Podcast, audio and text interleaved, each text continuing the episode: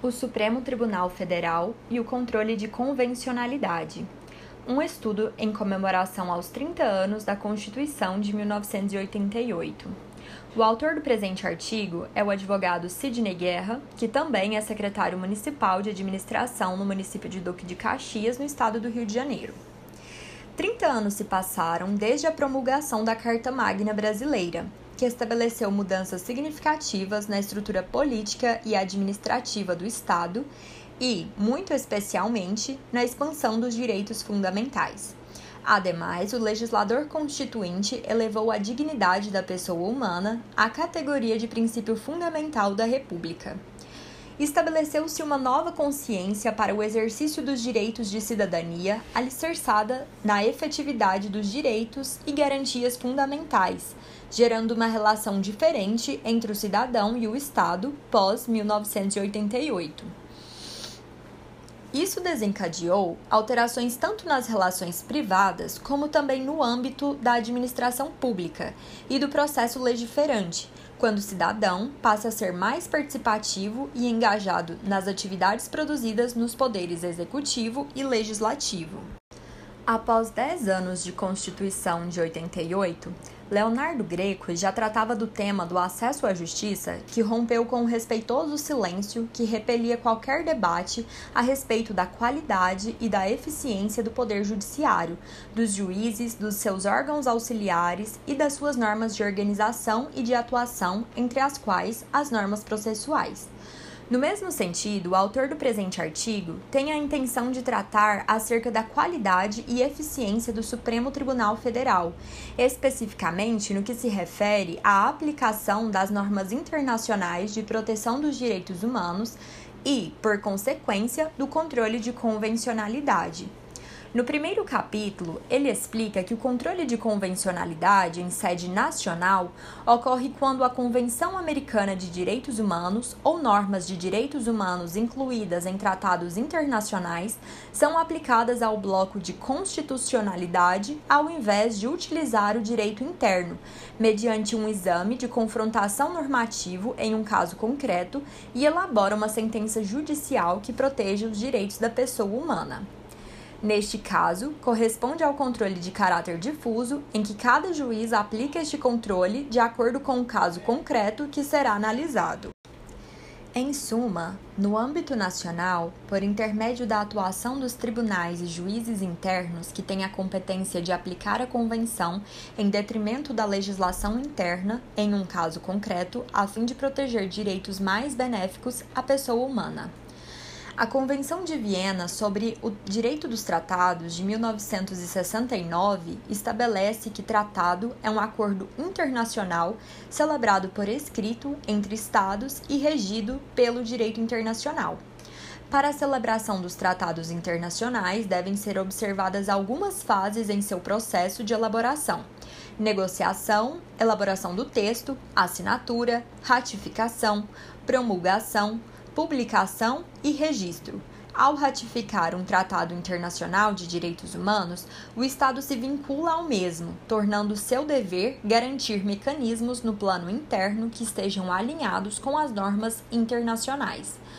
Podendo o profissional do direito utilizar mais de uma norma, seja ela interna ou internacional, possibilita o diálogo entre as mesmas, com o intuito de alcançar o resultado mais adequado e benéfico aos interesses da pessoa humana. Esse diálogo entre normas podem ser horizontais ou verticais.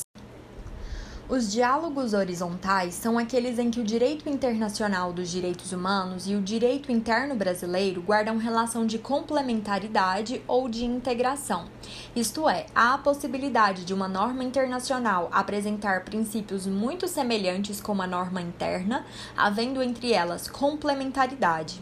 Por outro lado, os diálogos horizontais possibilitam supressão de lacunas no direito interno, evocando-se uma norma internacional a fim de garantir a tutela de um direito não regulamentado por lei interna, passando a integrá-la. No caso dos diálogos verticais, são mais complexos por provocarem uma certa rivalidade entre a norma internacional e a interna. Seja porque o ordenamento interno é omisso na tutela de um determinado direito consagrado em norma internacional, ou porque tal ordenamento proíbe expressamente a tutela de um direito garantido na legislação estrangeira. Ao ocorrer um conflito entre uma norma de direito internacional e uma norma infraconstitucional, os tribunais e juízes nacionais poderão aplicar dois tipos de controle: o controle de constitucionalidade e o controle de convencionalidade. O primeiro verifica se a lei infraconstitucional é compatível com a Constituição, e o segundo serve para examinar se há violação de direito consagrados em tratados internacionais de direitos humanos ratificados pelo país. Logo, o controle de convencionalidade doméstico consiste numa sindicância de compatibilidade entre o direito estatal e o internacional dos direitos humanos, que irão trazer vários desdobramentos para a ordem jurídica interna. No segundo capítulo do artigo, o autor analisa os direitos humanos na Constituição brasileira e a verificação da desconvencionalidade pelo STF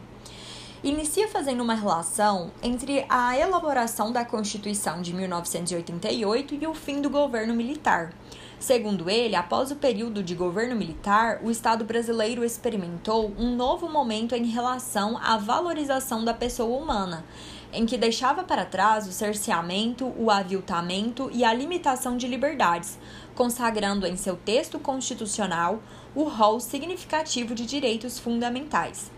ressalta que o artigo 4, 4 inciso 2 da Constituição Federal, confere tal relevância aos direitos humanos ao estabelecer que a República Federativa do Brasil rege-se nas suas relações internacionais pelos seguintes princípios: prevalência dos direitos humanos. Então, ele exemplifica com alguns marcos importantes a adesão à Convenção Americana de Direitos Humanos em 1992,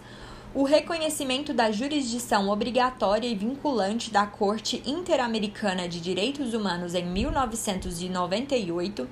adesão ao protocolo facultativo à Convenção para a Eliminação de Todas as Formas de Discriminação contra a Mulher em 2002, reconhecimento da competência do Comitê para a Eliminação de Toda Forma de Discriminação Racial em 2002 reconhecimento da competência do Comitê contra a Tortura em 2006, reconhecimento da competência do Comitê dos Direitos das Pessoas com Deficiência e ratificação do protocolo facultativo ao Pacto Internacional de Direitos Civis e Políticos em 2009, entre outros. A adesão do Brasil à Convenção Americana de Direitos Humanos se deu em 1992 por meio do decreto número 678 de 1992 e pelo decreto número 5174 de 9 de agosto de 2004, que promulgou a Declaração de Reconhecimento da Competência Obrigatória da Corte Interamericana em todos os casos relativos à interpretação ou aplicação da Convenção Americana sobre Direitos direitos humanos. Então, o autor faz uma queixa no sentido de que há muitos profissionais, advogados, juízes e promotores que desprezam e ou desconhecem o direito internacional, o que impacta diretamente na atuação dos diversos profissionais neste campo e, por consequência, sobre a questão relativa ao controle de convencionalidade realizados por tribunais nacionais. Para corroborar o afirmado, verificou-se em estudo recente a atuação do STJ nesta matéria, que até 2018 contabilizava apenas oito incidências, e que, no âmbito do STF, o resultado é ainda pior: apenas dois acórdãos encontrados relacionados ao controle de convencionalidade.